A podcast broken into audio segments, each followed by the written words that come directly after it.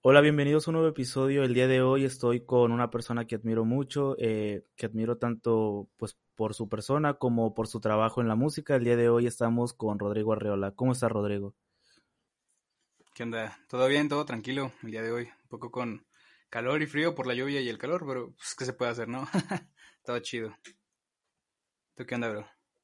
Todo bien, me, da mucho gusto que estés aquí realmente. Eh, ya llevo un rato pues siguiendo tu proyecto y me parece muy interesante justamente a partir también de lo del festival, pues eh, te escuché más con lo de la entrevista que hubo en el festival, eh, pues supe un poquito más acerca de, ti, sobre tu música o algo así. Pero pues bueno, el día de hoy me gustaría comenzar la plática, eh, que nos mencionaras pues tu primer acercamiento con la música o en general con el arte. Creo que ya tiene tiempecito, la verdad. diría más con la música fue alrededor de los ocho años cuando empecé a querer aprender un instrumento, el cual fue la guitarra, porque aprendí gracias a mi papá, que él fue una persona dentro de una rondalla. Entonces, este, pues ahí yo pude lograr lo que es aprender la música, no como tal estructurado de teoría y partituras, sin todo eso, simplemente fue como un, a ver, aprende el círculo de sol y ya con eso tú sabes qué hacer con lo demás, ¿no? Básicamente eso me dijo lo tomé como, pues, como oportunidad. Y ahí fue el primer acercamiento a la música desde los ocho años. Ya después fue como más buscándole en libros y en... En ese entonces todavía no había mucho internet, como ahorita lo hay, y mucha información como ahorita lo hay. Pero sí pasé como dos años tanto en libros que eran como de canciones, de copilado de rondallas y todo ese rollo. Y ya después como a los 12 o 13 ya fue cuando empecé a investigarle más este al, pues al ámbito de, de encontrar todo en internet, porque ya habías, eh, pues sí, parte, este, tablaturas que en ese entonces a mí sí me dificultaban, el, eh, todo lo que conlleva lo básico de, la música. Y ahí fue creo que mi primer acercamiento a la, pues sí, a la cultura musical como tal. Sí, sí, sí. Ajá, como mencionaste, pues ya, ya había como que un precedente de la música en tu familia. ¿Anteriormente ha habido algún otro familiar que haya incursionado en esto, eh, pues de la manera, digamos, un poquito más formal como tal vez lo estás haciendo en este momento? Eh, pues, digo, hasta el momento puede haber sido mm, mi papá como primer lugar, que fue, te digo, fue eh, un rondallero aquí de Tlaxcala, donde yo vivo, y este pues sí, fue como tomar un, un aspecto formal porque ya era como de irse a distintas, este, pues, distintos estados, se fueron a Veracruz, se fueron a Pachuca, a varios lugares para pues, concursos de rondallas en ese entonces. No como tal, eh, como hoy en día hay muchas presentaciones de artistas, sino que era como buscar dónde pegar en un concurso y ganar, no sé, dinero o simplemente ir a tocar por dinero. Entonces, pues era muy chido. Creo que no lo podría llamar como un aspecto profesional, pero sí más que nada oficial por el hecho de, pues de irse, salir, salir de la zona de confort de donde estás, de, de tu estado, y buscar en otros lugares. Entonces creo que sí, es como la base más fundamental que me ha dado el hecho de querer llevar un proyecto hacia otros lugares. Eh, bueno, teniendo todo esto, ¿aún recuerdas pues la primera vez en que te, comenzó a interesar eh, pues este tema de la música? Tal vez ya en un aspecto como diciendo de hey, me gustaría pues tener un proyecto, me gustaría tocar en una banda o, o algo así por el estilo. Pues creo que todos en algún punto de nuestra vida, bueno, cuando aprendemos a tocar un instrumento, es regular, ¿no? Decir, quiero armar una banda, eh, mi sueño era ese, ¿no? De entrar en la prepa o en la universidad conocer a güeyes que tocaran la misma música que yo, que quisieran armar lo mismo que yo, y salir de Tlaxcala, tocar otros lugares, lo cual no, pues, pues nunca sé, ¿verdad? Pero es como sueños que te vas generando, ¿no? Que te vas creando a ti mismo y pues está chido porque de ahí aprendes muchas cosas. Entonces yo creo que el primer, pues, acercamiento a creer, a crear, perdón, a crear un, un aspecto, no, no profesional, pero oficial de lo que yo quería fue como por los 15 años cuando dije quiero armar una banda entrando a la prepa. No se dio. Y dije, bueno, vamos a armarla en la universidad. Y tampoco se dio y pues ya fue como abrir paso a mi proyecto principal, que es lo que conocen como Rodrigo Arreola. E, entonces se podría decir que tal vez de manera oficial no hubo un proyecto anterior a Rodrigo. Eh, no, como tal no. Mm, era pues un vato que subía covers en un Facebook, eh, ya que ya ni está, pero que subía covers, ¿no? O a SoundCloud, que regularmente antes de Spotify, antes de Bandcamp, de todas estas páginas que te hacían eh, crecer eh, como hoy en día, era nada más este SoundCloud, subía estos covers y ya, pero de ahí en fuera mm, como algo fijo que yo quería, ¿no? De hecho, hasta hace más morrito, me acuerdo que bueno, con mi papá a veces ensayábamos para ese tipo de eventos de religiosos, de que hay semana, bueno, acá hay una semana antes de la Semana Santa, hay un viernes de dolores, es una virgen. Entonces era como de ir a tocar ahí con la virgen y, todo. Y a mí me daba un, muchísima flojera, muchísima hueva el hecho de querer eh, cada noche estar tocando y ensayando canciones que tal vez pues no me, pues que no me llenaban a mí, me gustó. Y hubo un tiempo en que sí, odié completamente el, estar ensayando, el estar tocando. Y de la noche a la mañana, pues ya fue como surgió otro amor más a querer hacerlo para, pues, mejorar como artista. Bueno, no como artista, pero sí como músico, entre comillas. Entonces, creo que sí se puede decir de esa manera. Ok, como lo mencionas, tal vez como muchas otras personas comenzaste haciendo covers, pero previo a, esto que subías a esas plataformas, eh, ¿ya escribías pues tus propias canciones? Pregunto esto porque también me gustaría saber quién fue la primera persona que, que supo que, que escribías tus canciones y que te escuchó interpretar alguna canción propia y pues saber cuál fue su reacción más que nada. creo que la primera es una canción, o sea, tales muchos dicen que empezó a tocar eh, bueno, empecé a crear canciones desde el 2016, 17, que empecé con una pareja fija, como la pareja que hoy tengo hoy en día. Pero eh, como en 2014, todo estaba en la secundaria, me acuerdo que le escribí una canción a una expareja en ese entonces, pero era una canción pues muy, o sea, comparándola ahorita, era como muy fea, como muy, no sé, no emparejaba en algunas, en algunas cosas. Nunca salió a la luz, y creo que tampoco se la quise cantar a ella porque, pues, hubo malos términos en, mi relación. Pero, este, creo que esa fue la primera canción que pues, yo tocaba, que me destresaba, pero eran más como afluencias de, Panda y de, y de ese entonces que pegaba mucho, ¿no? De Panda, de Para ti con desprecio, entonces esas ideologías piteras después de una relación. Pero, pues creo que se basó en eso. Pero de ahí en fuera, no, no había escrito hasta, hasta la primera canción una canción que está en Spotify, que, no en Spotify, no, en SoundCloud, que se llama Solo tú, que es una, literal, una canción que escribí mi pareja de, hoy en día. Y pues esa nunca salió al aire porque es como una, pues, una canción de personal, ¿no? Y pues de ahí se dio el hecho de componer. Ok, y, y bueno, la, la, pregunta que también iba era, eh, bueno, como mencionaste que, que siempre hubo esta como que influencia musical. ¿Crees que tu, tu familia ya se esperaba esto de que quisieras hacer tu propio proyecto y, todo eso? Y si es así, eh, ¿de, qué, o sea, ¿de qué manera reaccionaron cuando pues decidiste ya hacerlo e irte de lleno a pues a realizar, a materializar tu, tu proyecto?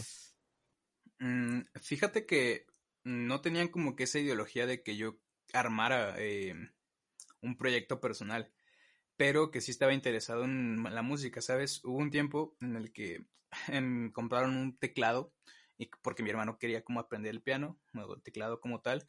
Eh, y es que no pudo, no quiso, y pues yo quise meterle mano ahí, me metí a clases de, piano porque me interesó bastante, ¿no? Entonces todo lo que conlleva la, la música como tal fue algo que, pues, entre comillas esperaron y entre comillas no, porque no esperaran que fuera un proyecto eh, acústico por el hecho de que pues, mi papá me decía, oye, pues qué pedo, ¿no? O sea, tú no te gustaba ensayar en los, en los, en los ensayos de previos al evento este, este religioso y ahorita pues ya no. Entonces, hay como un 50-50 el hecho de que sí esperaban que fuera un proyecto, pero no que fuera acústico como tal. Y pues eso fue como un giro sorprendente en mi vida porque nunca creí, nunca creyeron que yo me dispondría a armar algo al público. Más que nada porque nunca les di o nunca les platiqué sobre esto hasta que lo realicé. Entonces, pues, uh, no, no supieron como tal. Ok, oye, ahorita, bueno, recordando un poco que mencionaste que la canción que escribiste a tu pareja actual nunca salió por el hecho de ser un tema muy personal. Eh, ¿esto se debe a que, a, a que tocaba ciertas cosas muy personales o, o, o, o, a que es que me llamó mucho la atención el hecho de que eh, tal vez no la reversionaste o no la subiste a plataformas? Eh, créeme que no tiene nada, nada este personal como fechas y... O sea, es una canción de amor que ahorita digo, tal vez hay cosas que no rimen, tal vez hay cosas que no tengan sentido en aspecto ya como hoy en día te fijas en la música, en lo lírico, en lo melódico. Este, pero más que nada el sentimiento que tengo hacia esa canción es el hecho de pues que fue la primera canción formal que dediqué a una pareja y creo que la única porque es la bueno, la única la única pareja porque pues desde ahí desde ese día hasta ahorita pues seguimos chido. Pero eh, más que nada fue eso, como un aspecto principal de emociones, de decir, eres mi pareja, nunca sé hasta, hasta dónde llegue este, este, este rollo con nosotros, pero pues ahí te va una canción mía, que es a comparación de las que he escrito, como por ejemplo cinco canciones para extrañar en cuarentena y todas las de amor que conlleven con ella, esta canción es la primera. Entonces sigo diciendo que la primera para mí tiene un valor muchísimo más de los que hoy en día están a la luz también podría decirse, igual como lo mencionaste, que tal vez no, no vio la luz, o, o, al menos no de la manera pública en la que hoy en día están las demás, tal vez por un aspecto más técnico o lírico, eh, en cuestión de que tal vez no, actualmente tal vez no te llena tanto, eh, pues en ese aspecto, en el aspecto tal vez de rimas, de métrica, de estructuras y todo eso. Sí, claro, de hecho, esa canción, me acuerdo que yo, yo estaba en prepa todavía, en último, en último grado de prepa, y yo daba como es que eh, aquí la dividimos igual como en universidad, servicio y prácticas en la preparatoria. Entonces yo daba eh, prácticas en la escuela de guitarra para que me liberaran el, pues, pues ese, tipo de servicio, ¿no? Entonces, este, había una chica que se llamaba Mirella y le dije que pues me ayudara a esto porque pues ella igual, su papá era músico y ella pues por ende igual le sabía un poco más de eso y me ayudó como a componerlo, ¿no? Pero digo, te das cuenta en las perspectivas de, de, cosas que en ese tiempo, pues para mí, honestamente para mí es como de, ah, o sea, es muy diferente a lo que puedo decir que, que escribo hoy en día, ¿no? Como otro tipo de, de género lírico y pues que al día de hoy pues no, no me convence tanto como, como lo hago actualmente. Pero sí, es como algo que, que se fue dando en ese tiempo y pues hasta el momento se quedó ahí para ella nada más. Ok, eh, y hablando pues ya en cuestión tal vez de la musicalización y todo eso, ¿me podrías hablar un poco de, de eso? O sea, ¿por qué decidiste tal vez este tipo de música? Y, y pues sí, más que nada, ¿qué fue lo que te llevó a inclinarte por este estilo? Uh, pues mira, fíjate que te, te, voy a ser 100% honesto al principio, al principio de empezar todo esto. Yo no sé, no soy una persona que estudió música profesionalmente como lo dije en un principio, hay otros amigos que le saben hacer a, a las, más, aspectos líricos, más aspectos este, técnicos de la guitarra, de la música, de frecuencias, todo lo que conlleva, ¿no? Eh, eh, la creación musical como tal. Eh, pero pues yo me enfoqué mucho más en lo que yo regularmente escuchaba en ese entonces, que era, no sé, algunas veces punk español, eh, pero acústico o no acústico, o pop punk. Creo que la música punk para mí fue como algo base, que a mí me, se me fue inculcando desde pues, que yo era chico porque mi hermano era metido eso junto con mi primo que igual tuvo una banda de punk, punk melódico. Entonces fue como escuchar, no sé, por lo, en ese entonces lo básico que era Allison, Tolidos, eh, Cuatro y Medio y todas las bandas de pues pop punk y punk rock generales en México y pues de lo que se daba en ese entonces. Entonces en mi proyecto yo siempre quise formalizarlo como un aspecto folk punk, pero a veces decía, o sea, yo escuchaba Destello, escuchaba, no sé, 90, escuchaba las canciones que hoy, que hoy tenemos o que tengo en mi la disponibilidad de todo el público. Digo, esto no es folk punk, esto es más como folk general, folk pop o canciones acústicas. De hecho, 90, no sé, no sé que no es el género, pero era, se me fue el nombre del género que es pura guitarra, trova. Eh, pensaba como hacer ese tipo de trova, lo cual tampoco pude, y pues ahí salió noventas. Pero, eh, no sé, creo que eso fue lo necesario para mí, querer como expresar a través del género que se me fue inculcando, tal vez por personas externas e internas de mi círculo social, y pues tener lo que ahorita, lo que ahorita tengo, ¿no? que es la música que quiero, que quiero hacer o influencias de otros artistas, perdón. Ok, y bueno, y en cuestión de temáticas, de letras y todo esto, eh, si bien por lo general abordas pues temas sentimentales, ¿en algún punto has escrito alguna canción o, o la has publicado eh, referente a otros temas que no sean pues los que pues los que predominan en, en las canciones actuales? Uh, sí, de hecho hay una canción que se llama, bueno, hay dos canciones, que no es como un aspecto de sentimental de pareja, sino que son como más cercanos a mí. Eh, una canción que se llama Algún día volverá, que la escribí como tres días después del fallecimiento de mi abuelo, más o menos, eh, y nunca salió al aire. Y fue como el recordar todos esos momentos que tuve con, con mi abuelo, así sean mínimos, de, no sé, desayunar juntos, de verlo ahí, de que me hiciera burla de algunas cosas, o sea, cosas que, que, tú, que, que tú recuerdas y que pues ya no van a volver, ¿verdad?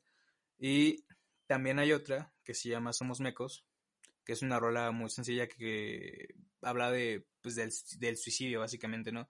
Porque en ese entonces eh, me acuerdo que una amiga, gracias, fue, fue chistoso, eh, digamos que con la misma pareja que le escribí la primera canción, mi expareja, perdón, esa pareja era amiga de la persona que, bueno, de mi amiga que pues lamentablemente no, ya no está acá. Y me mandó un mensaje como de, oye, pues, ¿sabes qué pasó con ella? Y dije, no, pues, ¿qué onda? Pues ya me notificó, ¿no? Y a mí sí me pegó porque, pues, más que, más que pues, igual ser mi amiga, a ella yo la topaba desde que yo iba en la primaria, imagínate. Era, pues, era una chica que yo, yo tenía, ¿qué serán? 11 años, 12 años, ya tenía 10 cuando yo la topé. Entonces, el, el pensar en todo esto, el que habíamos compartido como que esa, ese lugar donde, donde estudiar, tanto en la primaria y en la secundaria, pues sí te pone a pensar, ¿no? Tú, ves bien a una persona y no te das cuenta de lo que en realidad pues, pasa en su cabeza, ¿no? Y a veces, eh, igual puedo decir que a veces los pensamientos que queremos tener no son lo que, pues los reales, por así llamarlo, es complicado de, de, explicar, ¿no? Es algo que, que creo que no pude, entender o pude hacer bien entender en la canción, pero a veces cuando pensamos en que estamos depresivos, en que estamos tristes y compartimos memes de páginas A, de memes sad, no sé, de tanto sad que hay hoy en día, que a veces digo, somos mecos por creer que en realidad estamos depresivos, pero en realidad a veces solamente es cuestión de tiempo para encontrar una estabilidad emocional. Wow, y, y es cierto eso último que mencionas, que tal vez muchas personas ven, pues, eh, los problemas amorosos, todo eso, como algo muy grave sin saber que hay personas, claro, sin demeritar todos sus sentimientos y todo eso, porque a fin de cuentas es algo con lo que lidian y con lo que tal vez para ellos pues es una carga emocional muy grande, pero muchas veces no nos ponemos a, a ver que tal vez la persona que más vemos feliz es la que más pues más sufre en cierto aspecto, la, la, que tal vez se contiene más, la que tal vez reprime muchos sentimientos y pues no nos ponemos a pensar todo esto.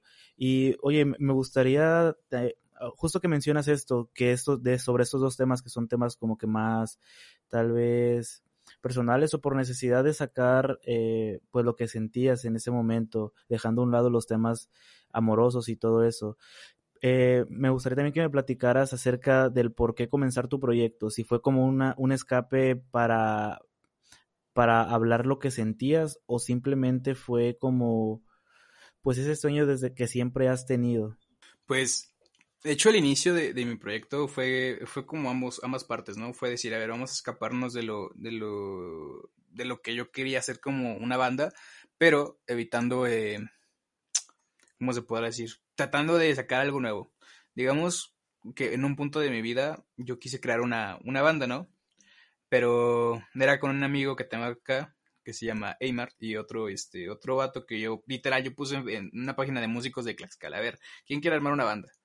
Y pues llega un vato y me dice, va yo, pero pues el compa no, no es como que del género, o sea, los dos no eran como que del género que yo quería, eran ya lo, lo relativo que se ve hoy en día, que covers de Zoe, covers de Enjambre, covers de lo mismo, ¿no? Entonces a mí no me, pues me latía sacar ese tipo de, canciones, ensayar ese tipo de canciones, porque aquí en Tlaxcala se suele ver mucho, mucho eh, bares en los que te dicen, va a tocar eh, una banda con covers de Enjambre, con covers de Zoe, con covers de Maná, no sé, lo que tú quieras, pero que ya sea el pop alternativo o rock alternativo regular.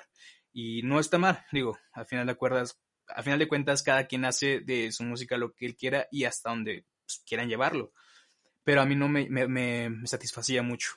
Entonces dije, a ver, vamos a subir covers de los que yo quisiera. Empecé con covers de, de igual de bandas de punk, que, que tungas, que eh, una banda que se llama Chingadazo de Kung Fu, que Marino Azul, o sea, muchas cosas que a mí me, me, me llenaban, ¿no?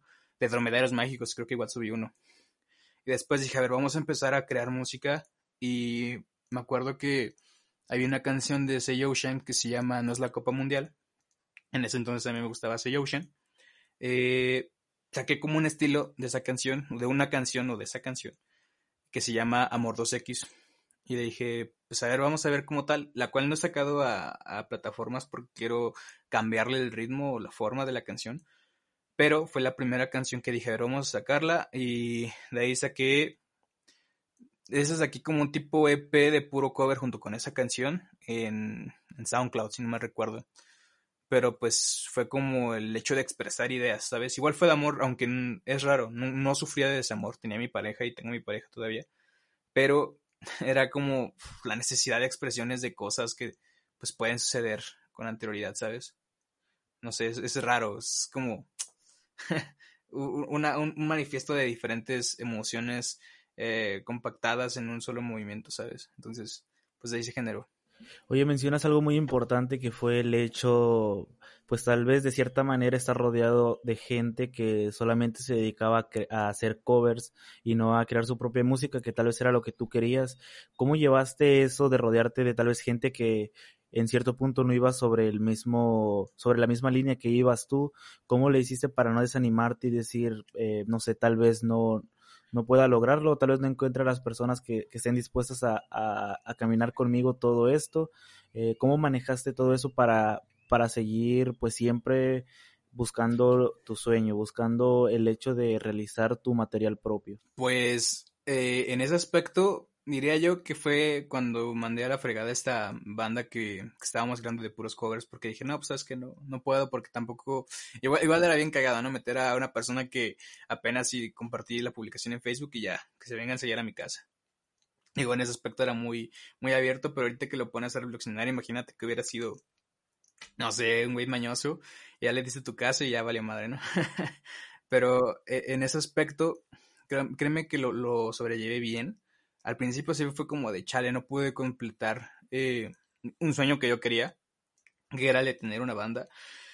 Pero, eh, no te voy a negar, sí me agüité como que será de cinco meses después de que mandé a la fregada todo esto. Y digo, bueno, pues en vez de estarme agüitando y deprimiéndome de todo lo que conllevaba, pues querer sacar algo para mí, mejor empiezo a trabajar en eso, ¿sabes? Y fue ahí cuando empecé a sacar, pues, rolas. Empecé a sacar la de Amor 2X y la que primera, la primera que saqué en plataformas, que fue Destello. De ahí pues fue pegando poco a poco. Y me acuerdo que con esa canción llegué a los 50 listeners en, en, Spotify, 50 oyentes en Spotify. Y fue como de, pues yo esperaba menos, ¿sabes? Porque a veces te das cuenta que, pues, pues no, o sea, a veces, a veces uno mismo le, no le da tanto valor a su proyecto que espera menos, pero cuando espera más es cuando te das cuenta o, hay motivación de lo que tú haces.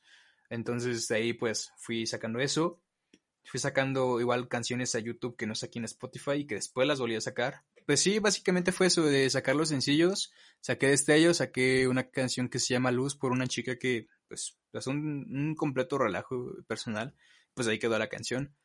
Y este y pues fue, fui como generando personas que les gustaba mi proyecto. De hecho, hay un, un amigo que se llama Aldo Lake, bueno, Aldo Aguilar, que creo que su proyecto es, ah, no, es Aldo Aguilar. Aldo Aguilar, que igual es un músico de, de Puebla, que yo la neta no recuerdo y no, no recuerdo bien cómo lo, agregué a Facebook. Entonces empezamos a, pues, a, hablar, armamos un show en Puebla. O sea, fue, mi debut no fue aquí en Tlaxcala, fue como tal en Puebla porque pues aquí las oportunidades de tocar eh, bueno, en ese entonces eh, las oportunidades de tocar aquí en Tlaxcala no eran tan, tan bien vistas para la escena que había, porque pues, literal, como te digo, era pura escena de covers. Y dije, pues vamos a Puebla a ver qué tal, ¿no? Y pues no, no voy a mentir con que fue un show grande, fueron 60, 80 personas, fueron en un, una pulquería, con alrededor de 20 personas y que se fueron disminuyendo porque ya pasaban de tocar. Literal, me quedé como a las 9 de la noche tocando yo porque yo era el último. con 15, 10 personas, pero pues la neta para mí fue algo nuevo porque pues nunca me había parado enfrente de alguien a tocar, nunca me había puesto a pensar que igual a personas que sean amigos o sean o no son amigos, que me tomen una foto, ¿no? Es como de, pues siempre tenía como que ese conflicto de, de mostrar pues, lo que yo era físicamente, ¿no? Entonces, para mí era como unas tipo de emociones nuevas que habían en mi vida y, pues fue, algo chido y, y, se fue dando ahí como, como algo, algo que nunca, que no quise parar en su momento y que ha estado chido hasta el momento también. Ahorita mencionas un punto muy importante que fue de tus primeras presentaciones. Eh, ¿Recuerdas alguna anécdota, tal vez, no sé, eh, chistosa, vergonzosa de, tus primeras presentaciones en vivo, ya como Rodrigo Arreola? sí, completamente. Me acuerdo que hubo una vez que, bueno, eh, yo toqué aquí en, aquí en Tlaxcala también, ya fue mi primera vez aquí en Tlaxcala, no, mi segunda vez en Tlaxcala. Y este, para eso ya había tocado con un músico que se llama Javier Fuentes, que es gran músico, que me ha apoyado bastante y que es más como un músico de... Sí, su música es más como, como pop, pero la neta me ha ayudado bastante. Y este, y me dijo, oye, pues ármate un show en Tlaxcala, le jalamos yo, le jalamos cheques, y pues ahí ármate con un güey que ahorita pues es Calma Saúl, mi compa. Y dije, va, cámara, se arma.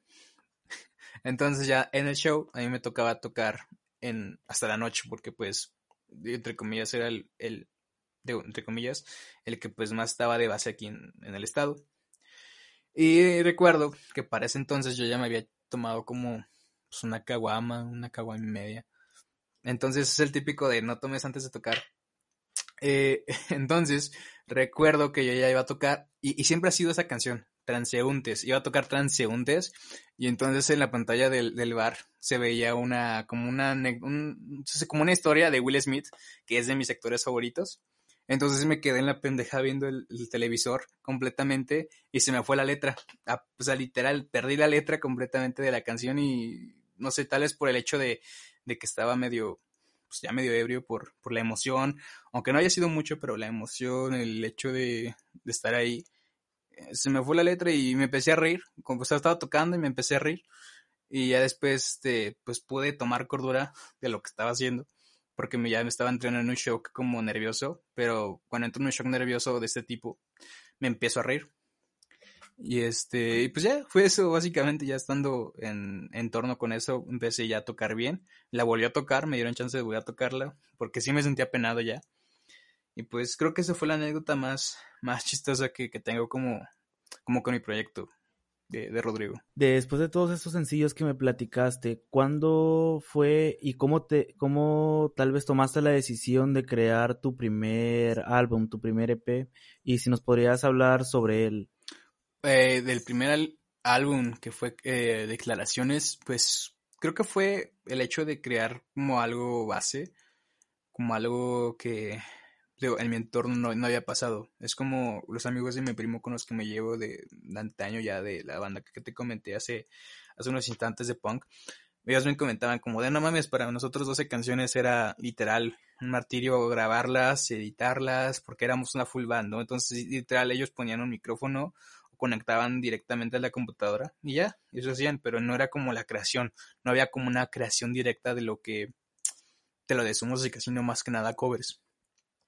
Y pues dije, a ver, tengo varias ideas amontonadas, o sea, es como, como ese plus que cuando tú empiezas a crear algo, empiezas a generar algo, quieres seguir generando y creando y creando y creando y creando. Entonces así fue, creé, eh, no, creé Destello, creé Transeúnte, creé Noventas creé declaraciones y de ahí fueron pues ya otras canciones que dije, a ver, vamos a ver cómo, cómo las puedo estructurar. Fue Abrazar, fue Nuevo Amanecer. Eh, y todas esas conllevan lo que siempre he dicho, eh, eh, dolor amoroso, dinero y, muerte, que es la de pues, Somos Mecos que viene en este álbum. La del dinero yo hablo más con la canción de Mi Mundo, porque fue como un aspecto de querer pues enfocarme en este proyecto como evitando caminar hacia el mismo lugar que muchas personas, ¿no? Como siempre lo mismo, era escuela, escuela, trabajo, escuela, trabajo y ganar dinero para sobrevivir. Y eso fue como un pensamiento más personal hacia lo que yo hacía.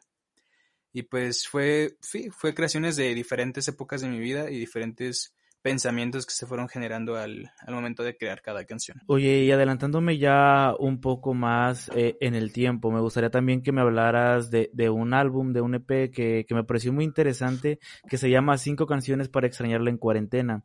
Eh, no sé si me puedas hablar acerca de las canciones, de las colaboraciones que este tiene y en general pues de la esencia del álbum.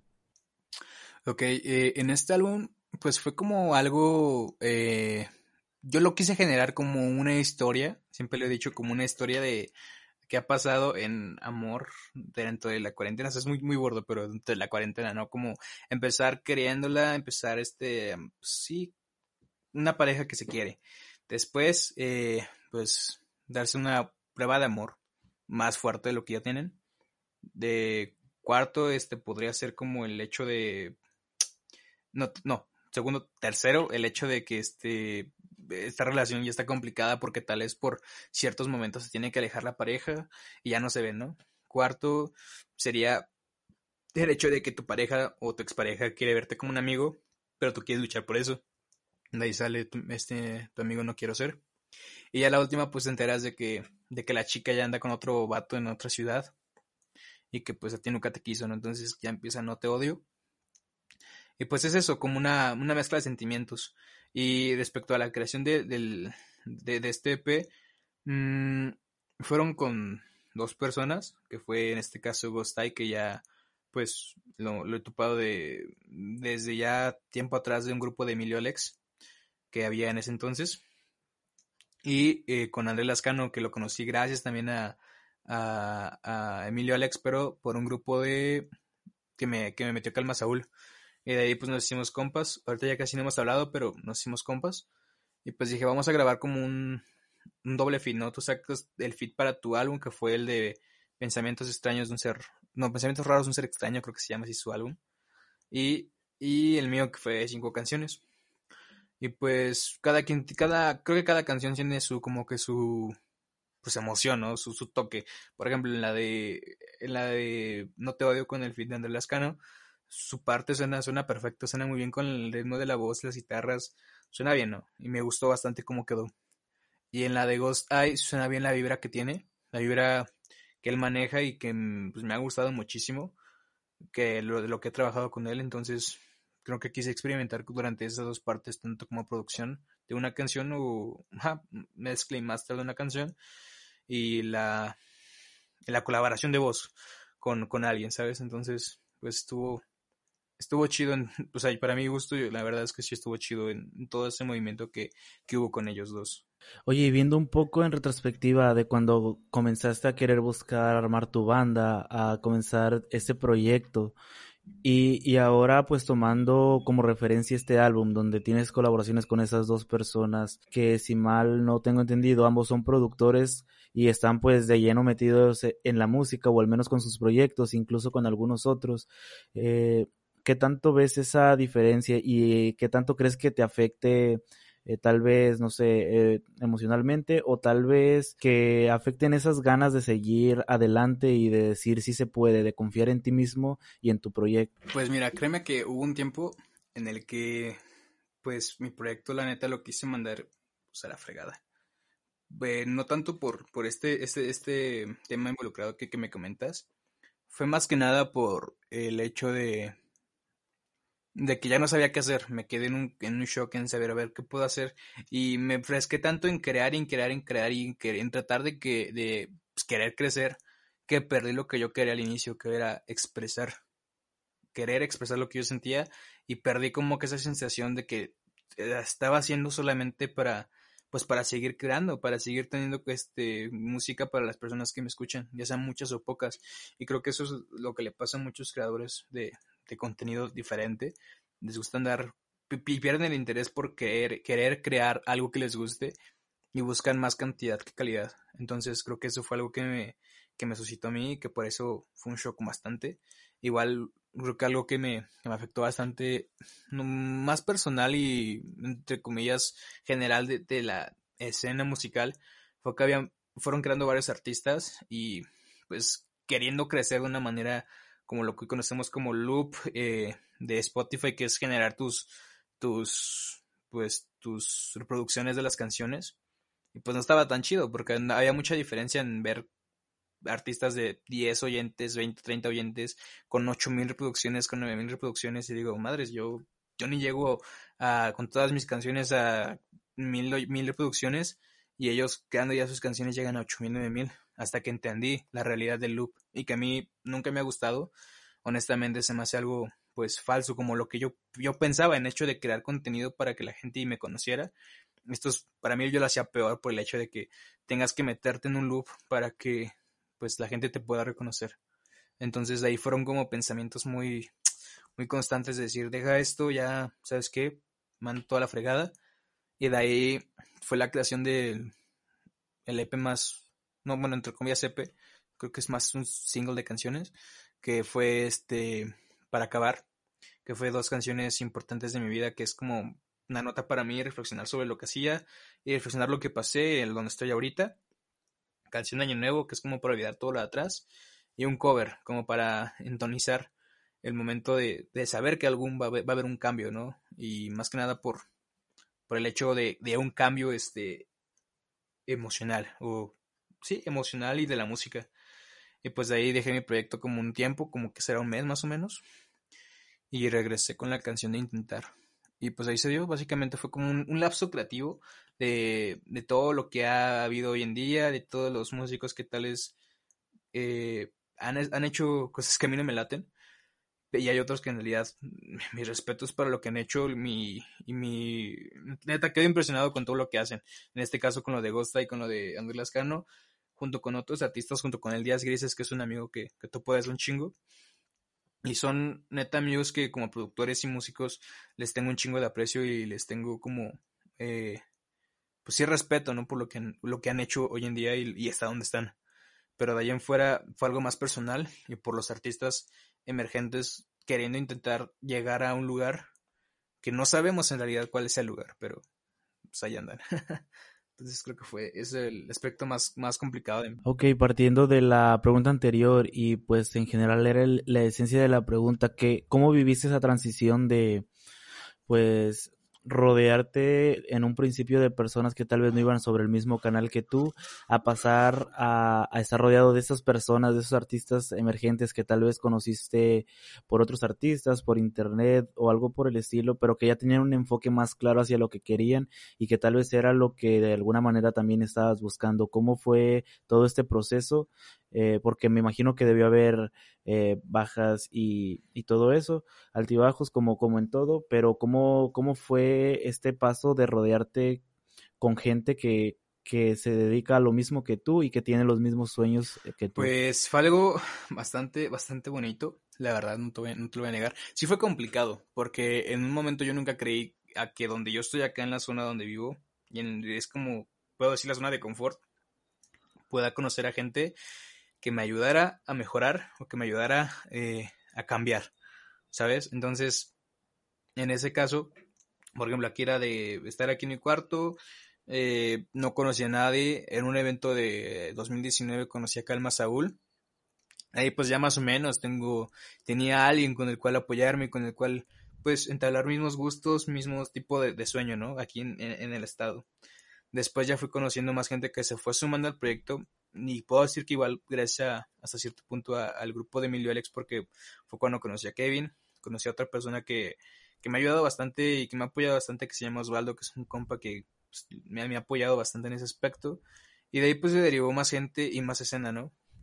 Entonces ya fue conociendo, motivo, fui conociendo más a pues, el rollo de por redes sociales gracias a, a este entorno del bedroom folk o del folk que hoy conocemos y pues ya con ese tipo de entorno pude direccionar al camino que yo quería. Y dentro de ese mismo camino, que todo se dio por, por redes sociales, por, por internet, pues fui conociendo más gente, como por ejemplo que una página que neta me ha ayudado bastante y que le agradezco bastante a, las personas que me, han, que me han estado apoyando por eso, que es el baúl de Nemo. Y de ahí pues le, le he estado dando bastante y conocí muchas personas que, digo, hasta el día de hoy me siguen apoyando, que no fue fácil por el hecho de salir de la zona de confort que estaba aquí en Tlaxcala, pero gracias a eso pude, pude liberarme, ¿no? Más, más que nada de, ese miedo de, de, conocer gente nueva y que está relacionada a la música. A mí antes me daba miedo relacionarme con alguien por el hecho de que, o sea, músico, por el hecho de que dijera, tú qué vas a saber, o no sabes de esto, no sabes lo otro, porque pues yo la neta no sabía, no sabía nada, no sabía nada de lo que podría denominarse creación musical, pero gracias a, gracias a, todo esto me ha, me ha servido a entender que pues de todo hay un poco y las personas que me han tocado han sido lo mejor. Ok, y bueno, después de todo ese proceso en que fuiste tal vez conociendo gente, rodando, rodeándote de esta misma gente que comparte un sueño en común, que comparte los mismos, tal vez la misma pasión por la música más que nada, eh, ¿hay algún consejo que recuerdes de alguna de estas personas que haya marcado tu vida y que signifique mucho para ti? Mm, es que como tal de la música no podría hacerlo como tal un consejo de estas personas que me han apoyado. Digo, me han dicho échale ganas, no te rindas, yo te sigo, pero creo que el de, el creo que el de Osvaldo más que nada el hecho de que me, me, tome como una base de decir, güey, la neta tu música está súper bien. Eh, una vez que me, me, quería hacer como un video lírico cuando salió noventas, me dijo que le daba pena que, preguntarme si podía sacar un video lírico y es como de, no, güey, pues date, o sea, está chido y muchas gracias, lo agradezco bastante. Para mí sería bastante bonito y hasta el día de hoy creo que es eso, que me, el apoyo, más que nada un consejo, el apoyo de esta persona, que para mí ha sido fundamental, para poder lograr todo lo que yo, lo que yo he hecho. Creo que son personas que literalmente están ahí, que aunque no hables diario, que aunque no eh, sean amigos tan cercanos, pero te siguen apoyando y te seguirán apoyando durante un buen tiempo. Pero como tal, un consejo que, que puede tomar era el hecho de que mi padre me hiciera entender que hasta cierto punto esto lo tomara por, como un hobby, porque a veces el trabajo suele costar, aunque, aunque te guste, te sueles frustrar por no llegar a lo que tú quieres. Entonces vive lo que tienes ahorita, vive lo que estás creando para ti y toma la música como un, equilibrio para tu vida y dejar que todo se, se acomoda a lo que tenga que acomodarse. Tal vez mi, mi, mi tiempo no sea el ser músico de, lleno y estar produciendo de lleno y conocer más teoría. Tal vez mi futuro sea el hecho de tener mi familia, tener mi, mi casa, mi departamento, no, mi casa, mi departamento, mi departamento, mi pareja, un perro, un gato y trabajo eh, de maestro, ¿no? Que es lo que estoy estudiando. Y la música sea como un, un, equilibrio para mi vida. Entonces, desde ese momento entendí que debo de aprender a separar un movimiento musical que es para mí y que sí puedo exhortar para, para, para, el mundo, para las personas, pero que, mientras que a mí me haga sentir bien, es lo que importa. Entonces, nunca, nunca dejar de pues, que un trabajo o un, algo que te estés haciendo te haga bajonearte más porque es ahí cuando pierdes el interés. Entonces, mejor continuar, tomarlo como un hobby, tomar el espacio para ambas cosas y seguir adelante. Creo que eso es lo que a mí me ha gustado. Creo que hemos mencionado, pues, tal, ah, bueno, has mencionado dos partes fundamentales para que uno tal vez siga motivado con sus proyectos, que por una parte son los amigos, que muchas veces son los que más creen en uno, y por otro lado la familia. Eh, hasta este punto, eh, ¿qué, ¿cómo lo ve tu familia el hecho de, de esto? ¿Te sigue apoyando o, o, o cómo vives esa parte con ellos? Eh, la verdad es algo muy bonito que me ha pasado y te voy a comentar, pero, o sea, que a mí, no sé, es, es una chaqueta mental que tengo yo, que a mí no me gusta escuchar lo que yo hago, a veces, eh, al público, ¿sabes? Que yo, que yo diga, estoy, estoy, no sé, trabajando, ¿no? Digamos que yo tengo un local, bueno, tengo un local familiar de un centro de fotocopiado. Entonces, a veces cuando yo llego en la mañana a trabajar, o en la tarde cuando me cambian el turno, mi papá pone mis canciones y es como de, ah", o sea, está chido que le guste que las reproduzca y que el, neta, encantado de que escuche mis rolas. Pero hay veces en las que me pongo a pensar, o sea, que la gente llegue al negocio y diga, oye, este güey, pues qué pedo, no o, o, que me reconozcan más o menos la voz del entorno del que hablo. Y que se piensen como de, pinche güey, está escuchando sus canciones, qué pedo. no, o sea, es una chaqueta mental que, que, yo, que yo tengo. Pero mi familia me encantado con mis canciones, las escuchan. Mi, mi mamá cada que saco canción, eh, al día siguiente ya es como de, escuchen lo nuevo de mi cantante favorito. Y es bonito, es bonito que, que haya ese apoyo, porque hay veces en las que te pones a pensar que hay personas que quieren vivir de algo y que tus papás no les dan el apoyo necesario. O que quieren hacer algo como hobby y que tampoco sus papás los, los, pues sí, los encierran en un círculo en el que digas, no, vas encaminado a hacer esto. Y creo que eso es lo que, lo que he agradecido de mis papás. Han sido como más, pues, liberales en algunos aspectos y se la mantengo chido. La verdad. Ok, y, y bueno, también hay otras otro tipo de personas que también influyen mucho en eso, que en este caso podría ser tal vez una pareja sentimental, que muchas veces eh, su, su, apoyo o incluso sus palabras de aliento son imprescindibles para que uno continúe con eso. En este, en este caso, ¿qué tanto ha influido tal vez para, para que sigas con tus proyectos a flote, para que sigas con esa motivación? ¿Sientes que sí pues que de cierta manera sí influye mucho en el hecho de que quieras continuar con eso, o eh, más que nada, pues por un lado, digamos, eh, como motivacional, o sea, que, que, crea en ti más que nada. No, sí, completamente. Eh, mi pareja hasta el día de hoy ha sido un, una persona que literal ha estado ahí conmigo 24/7 en todo lo que hago, en todos los proyectos que hago. Y nunca me ha dicho, oye, este, este proyecto que tienes en mente pues no está chido, oye, deja de hacer esto. Créeme que ha sido una persona que me ha ayudado, que me ha dicho, ¿sabes qué? Si a ti te gusta, adelante, hazlo, pero mientras a ti te guste, hazlo. Y hay veces en las que igual, por ejemplo, mmm, cuando inicié la música, ella me apoyó, fue, se podrá decir, la, la, musa principal de todo lo que he hecho y que hasta el día de hoy me ha, me ha funcionado bastante. Eh, y podría decirse también que ella es casi, casi de mis canciones un 80-70% de inspiración. Porque a pesar, aunque sean de desamor, pero son como de, a ver, dame tu opinión. Eh, literal, antes de la canción es la primera que le mando las canciones y le digo, dame tu opinión. Y me dice, está bonita, me gustó, o a veces en las que sí la hago llorar. Y porque ella es muy emocional y, y es algo bonito, ¿no? Porque cuando una persona le llega tan profundo la canción, aunque no pase ese tipo de cosas, o sea, de relaciones, pues, eh, rupturas amorosas, es chido, ¿no? Es, bonito, entonces créeme que con ella ha sido bastante, bastante, eh, pues, eh, bien llevado lo que, lo que he hecho y me ha dado motivación en seguir creando muchísimo más canciones. De hecho, eh, de Intentar, que fue el primer sencillo que saqué este año, fue una canción eh, creada por los dos. Dije, vamos a crear una canción que sea para, pues, para los dos, ¿no? Que sea una canción hecha por los dos.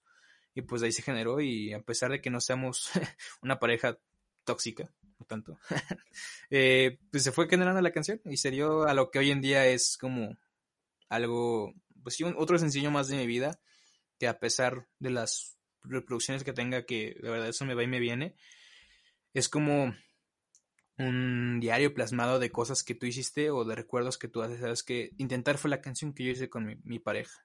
Eh, no sé, momentos de tu vida que pasan y que te quedan grabados ahí. Entonces, créeme que mi pareja ha sido una base fundamental y que hasta el día de hoy se lo agradezco bastante por estar acá.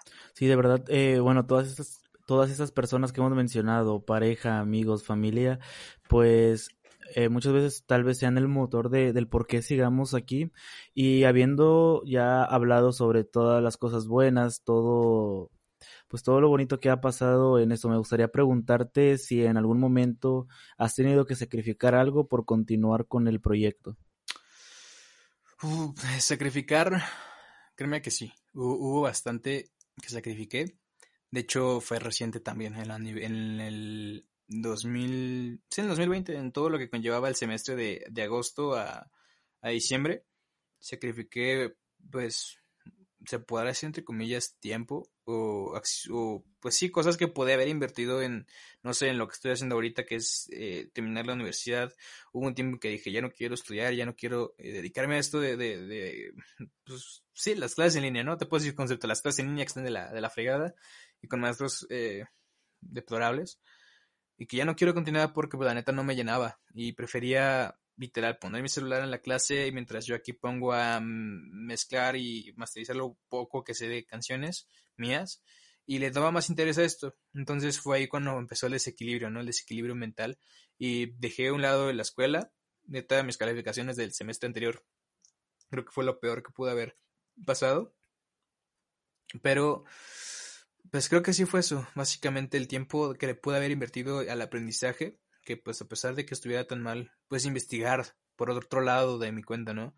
Pero no me arrepiento hasta cierto punto por el hecho de que pude conocer mi, ¿cómo puedo hacer? Mi, mi paz mental o mi equilibrio mental y que al día de hoy pues lo sigo ocupando bastante y me ha ayudado bastante a, pues, a mi vida actual. Eh, justamente hablando de tal vez estos desequilibrios y, y todo eso, eh, si, si no fueras músico si no hubieras comenzado con este proyecto, ¿tú qué, pens tú qué creerías que, se, que estarías haciendo en este momento? ¿O, o qué crees que, que te dedicarías si no fueras pues músico? Pues la verdad es que estuvo complicado porque me acuerdo que cuando inicié la carrera o iba a iniciar ese tramo de mi carrera, no sabía qué hacer de mi vida. Literalmente ninguna escuela me, me hacía de lleno, ¿sabes? Me, me gustaba.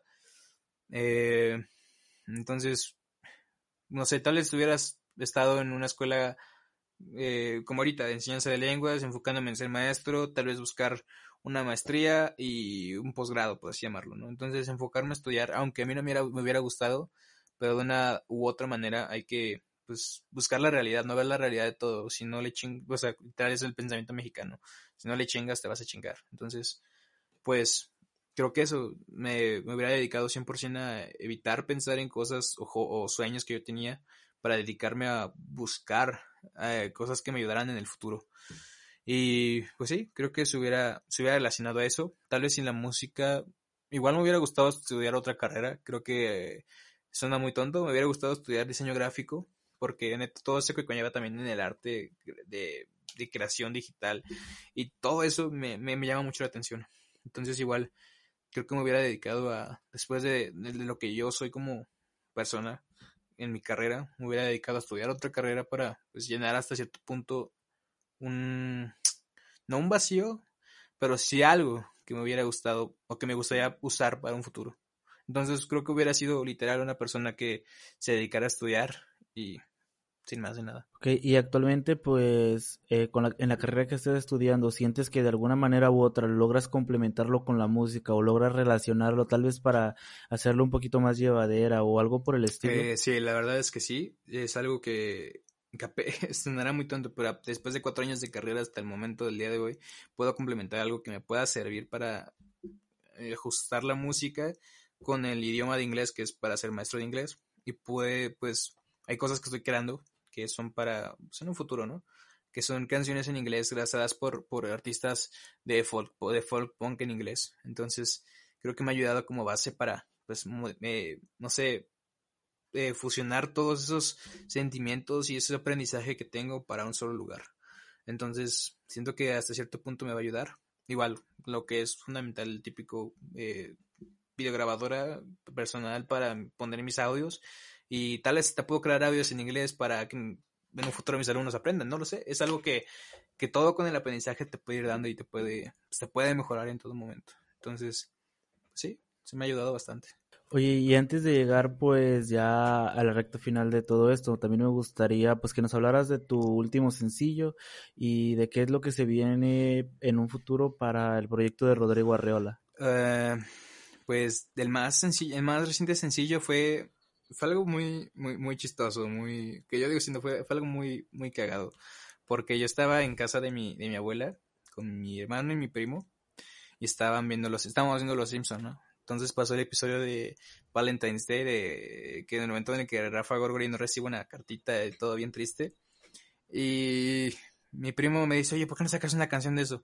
Y, pues, o sea, era puro mame, y literalmente, pues va, vamos a ver qué tal, ¿no? Entonces es una canción que se fue generando por sentimientos del capítulo y de ahí se generó lo que hoy conocemos como me sentí como Rafa Gorgori.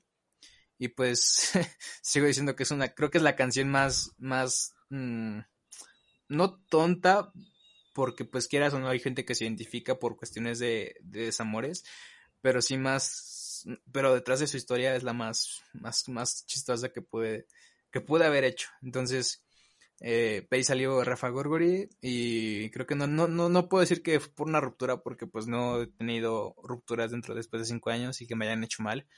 Entonces, pues sí, fue, fueron los Simpson. Los Simpson te ayuda para todo. Entonces, de ahí se generó eso.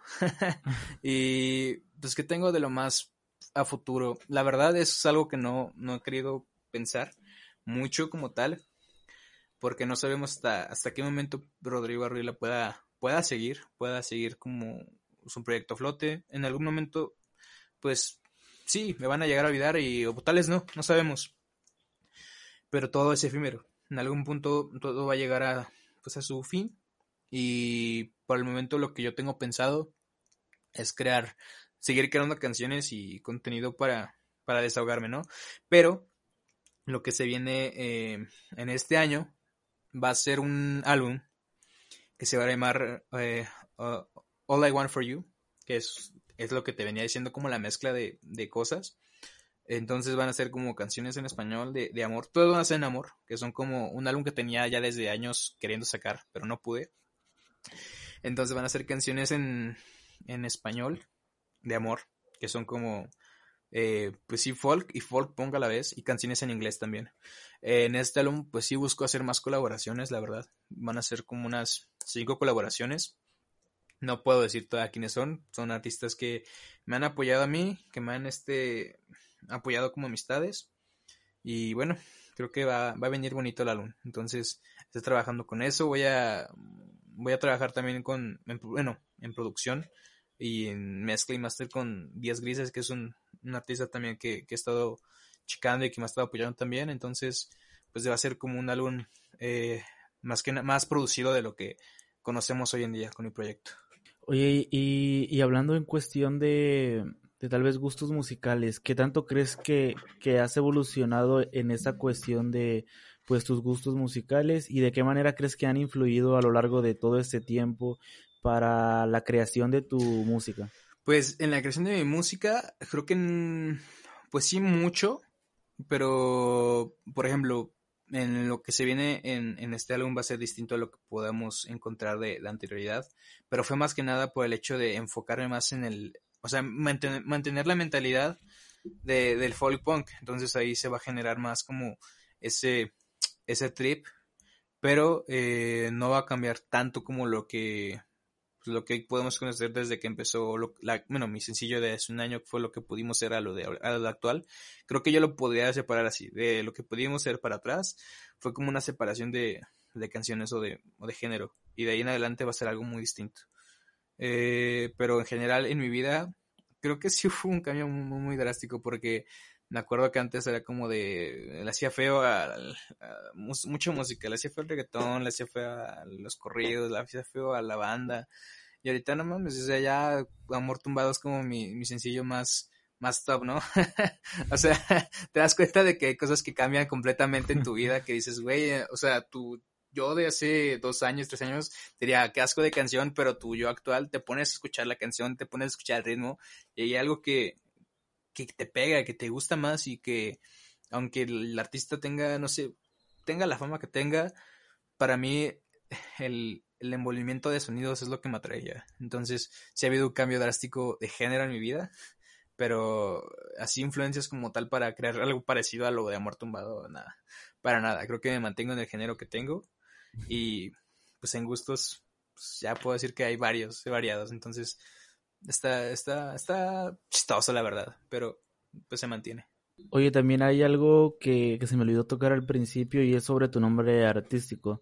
Eh, Rodrigo Arreola como tal, ¿es tu nombre real o solamente es un eh, nombre No, artístico? es un nombre artístico, completamente. No, ¿Nos podrías contar pues el, el por qué escogiste esto y si hubo algunas otras opciones antes de esto? Pues es que antes, bueno, sí hubo opciones, pero no me, pues no como quedaba, ¿no? O sea, es, quería como un nombre artístico, mm, no sé, no lo quería tan ostentoso, tan, tan diferente a lo que soy, pero Rodrigo Arreola, hubo un tiempo en el que varias secciones de la escuela me decían, me decían que me llamaba Rodrigo por confusión de otro alumno.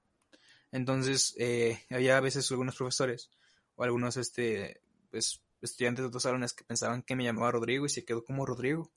Y dije, va, pues es como mi segundo nombre, aunque no me llame Rodrigo, pero pues muchas personas, en, no tanto como de mi salón, sino que mmm, administrativas y, y, y, de la, pues sí, de la, de la escuela, pensaban cuando me conocían que me llamaba Rodrigo. Y de ahí se generó. Y Arriola, pues fue como tal, eh, hubo un tiempo en el que en la creación de este, de este proyecto y de crear contenido para mí, para mi gusto, eh, me ayudó mucho el autor Juan José Arreola, que es un, autor muy, muy, muy este, pues sí, conocido en el aspecto el, este literario así de creación de poesía y todo ese, aspecto de pensamiento que me gustó bastante y que hasta el momento pues le mantengo. Entonces la arreola pues puede ser por el hecho de, de pensar, eh, creo que en una frase mm, que no, que a veces se me va el pedo de cómo es por, por el hecho de que suelo tener mucha mala memoria, pero hay una frase de, de que se, que se basa de Juan José Arreola que es de que el hombre tiene la, la tentación de seguir creando, que no puede estarse quieto, que fuerza necesita crear para poder vivir. Algo parecido a eso que es, eso me, que eso, esa, esa frase la tengo muy, muy clavada desde que inicié el proyecto y creo que por eso decidí poner el apellido del, pues del, del autor, ¿no? Entonces ahí se generó Rodrigo por confusión y Arreola por creatividad. Ok, sí, es algo que me llamó mucho la atención y, y pues pensé que no tendría tal vez un trasfondo tan interesante como, como lo es esto y la segunda parte de lo de Arreola y bueno, ya nada más pues tocando los últimos puntos, viendo pues todo el proceso que has pasado. Eh, ¿Hay algunos aprendizajes que más te hayan marcado o que crees que hayan sido los más importantes en todo este trayecto que, que has vivido desde que comenzaste tal vez el, eh, desde que comenzaste intentando tener una banda hasta que ya materializaste tu proyecto hasta este punto? Pues mm, creo que sí. Y me gustaría definirlo con una canción una canción reciente que ha estado pegando, que ya en el aspecto de, de, la escena independiente, que tal vez ya conoces, igual ya conocemos, me gustó mucho la canción de Emilio con Gosay que nos dé paz y que literalmente a mí me dio paz y me hizo entender como la reflexión de todo lo que, lo que hice, que en algunos momentos va a estar mal, en algunos momentos va a estar bien, pero pues hay que buscar algo y todo lo que nos lleva a la paz mental de cada uno. Entonces, aprendizajes sería eso, mantener la calma en tu vida, no dejar que todo te, que todo te consuma, perdón, que todo te consuma y que sí va a haber malos momentos, que vas a llorar, que te vas a sentir frustrado y vas a querer mandar todo a la fregada.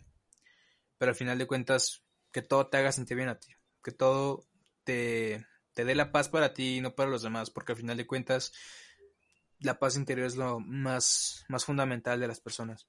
Entonces, sí, creo que dentro de la música y todo lo que ha conllevado el, camino de, de Rodrigo Arriola, me ha servido para pensar más en mí, pensar más en lo que yo quiero, pensar más en, en las personas que tengo y no, y no evitar creer que no tengo a nadie cuando hay personas que, literal, a veces por ser eh, cuantitativo en las cosas y querer más y más, eh, no te das cuenta de lo que tienes. Entonces creo que sí, apreciar lo que tienes, tener la paz mental en, en ti y la paz interior que necesitas para vivir. Ok, y bueno, ya nada más eh, nuevamente con uno de los últimos puntos, si tuvieras que recomendar algunos artistas, ya sean independientes, ya sean tal vez eh, de tu localidad o que tal vez ya tengan un poco de reconocimiento, eh, ¿nos podrías recomendar algunos que sean de tu agrado o que sientas que tal vez merecen el reconocimiento? de más personas. Mm, sí, de hecho hay, hay muchos artistas que, que, yo digo, madres, no sé, que tal vez mucha gente no conoce y que tal vez eh, se podrá decir que no los topa. Eh, me, yo digo, eh, hay un artista mucho que me gusta que se llama El Chivato y que me ha, me ha apoyado con sus líricas y con todo lo que es pensar en, el, en la vida y el amor. Y que la neta lo recomiendo bastante. Es un artista de Colombia que la neta está súper rifado, que es igual eh, música acústica, pero le mete mucha buena edición en sus canciones. Eh, ha tenido una colaboración con un artista de una banda que me gusta muchísimo que se llama Giran Valles. Entonces, igual a Giran Valles lo recomiendo, creo que es algo que te va a ayudar para encontrar tu paz mental, que es unas canciones reflexivas. también puedo recomendar a Calma Saúl, eh, lo que es Ghost Eye. Eh, hay otro artista que igual es colombiano que se llama Juan Pablo Vega, que me ha gustado muchísimo en estos días y que la neta igual, todos los artistas que te influyen en cada día y que te influyen en un momento específico de tu vida son los que en realidad pues, te mantienen, ¿no? Y creo que también podría recomendar mucho, mucho este a, o sea, igual, a Díaz Grises, que es un artista muy chido con su producción también. Y, y este, ay, se me fue el nombre, el nombre, el nombre, déjalo busco, que es un artista de gringo que apenas te encontré, Front Porch Step, que la neta es igual, sus canciones están muy chidas, son igual de pensamiento, pero muy buena lírica en inglés y muy buena, no sé, todo lo que conlleva su, envolvimiento de la canción y de, sus canciones de sus álbumes que, que apenas hace como que será dos meses, tres meses lo encontré, me ha ayudado bastante también. Entonces, ahí lo recomiendo para que lo chequen. Ok, y ya nada más como, como último, eh, ¿podrías recomendar algún material audiovisual, ya sea algún libro, alguna película, alguna serie o algo que sientas que te ha ayudado en todo este proceso o que de igual manera pienses que pueda ayudarle a personas que están en el ámbito no solo musical, sino creativo en general? Uf, en, en aspecto de películas, fíjate que hay películas que te pueden ayudar en, muchos, en muchos ámbitos y no quiero quedar como tonto, porque yo la neta no soy tan cinéfilo y tampoco tan literario, honestamente, no te, no te lo voy a negar, ¿no? Pero eh, de películas que te pueda recomendar, había una película, sonará muy estúpido, pero hay una película que me gustó muchísimo, que se llama El Alien y yo, que es una película mexicana, que se basa en una banda que se quiere, pues, que toca pong, ¿no? Toca pong y ahora metal, no me acuerdo que la pongo metal. Entonces quieren, eso llegan, no sé, creo que sale su baterista, ¿no? Entonces buscan como baterista, llega un chico con, pues con síndrome de, Down. Y para mejorar el estilo, llegan con el, estilo que tiene este chico, ¿no? Que es como más, eh, no sé, se puede decir cumbia electrónica, no sé cómo, no sé cómo decir este género. Pero, pues te pone a pensar muchísimo, ¿no? De, de que puedes crear más cosas y, quedar, y no quedarte en tu zona de confort para poder elevar lo que tú tienes, pero que tampoco puedes eh, tener esa ideología de por querer eh, ser famoso, eh, vas, a, vas a caer en malos pasos, ¿no? Entonces creo que esa película en general me ayudó muchísimo a entender bastante y, y, tener cordura en lo que hago. Y si una persona que pues tal vez no, no es como, o sea, no puede, ¿cómo te puedo decir?